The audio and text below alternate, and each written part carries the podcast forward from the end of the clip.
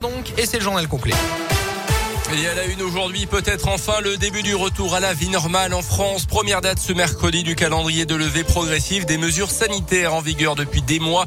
Même si la circulation du Covid reste importante dans le pays, nous devons rester vigilants car la pression hospitalière reste forte, a indiqué hier Emmanuel Macron. On fait donc le point sur ce qui change à partir d'aujourd'hui avec vous, les agriers. Oui, alors à partir d'aujourd'hui, fini le port du masque en extérieur. Les jauges dans les lieux recevant du public assis comme les stades, les établissements culturels sont abandonnés et le télétravail n'est plus obligatoire mais seulement recommandé.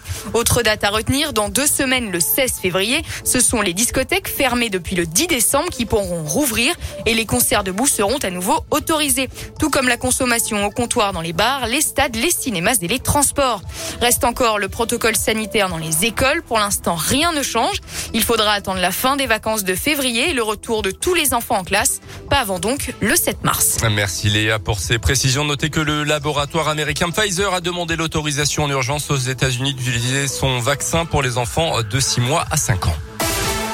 Dans l'actu également, des centaines de personnes dans la rue à Clermont hier pour défendre les droits des salariés du social et du médico-social. Journée de grève au niveau national. Une délégation a d'ailleurs été reçue à la préfecture. et réclame toujours des augmentations de salaire. Deux syndicalistes devant le tribunal correctionnel de Clermont en parlaient hier sur Radio Scoop. Ils ont été condamnés par ordonnance pénale à une amende de 400 euros pour avoir participé à une manif au lycée Blaise Pascal. C'était en janvier 2020.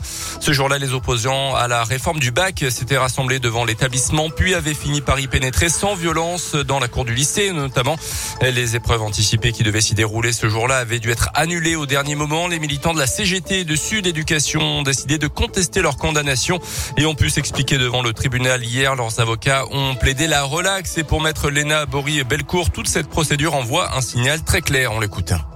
En janvier 2020, le message était très clair, c'était mettre fin à toute forme de contestation. C'est-à-dire que si une contestation comme celle-ci, que notamment les représentants syndicaux pensaient exprimer dans un cadre tout à fait légal, tout à coup on leur dit ça c'est une infraction pénale, on vous convoque au commissariat pour répondre de ces faits, c'est un message très fort, c'est une manière de dire stop et donc euh, d'inciter tout à la fois les personnes qui euh, comptaient rejoindre le mouvement et les représentants syndicaux à cesser ou en tout cas à, mesurer euh, toute forme de contestation sociale.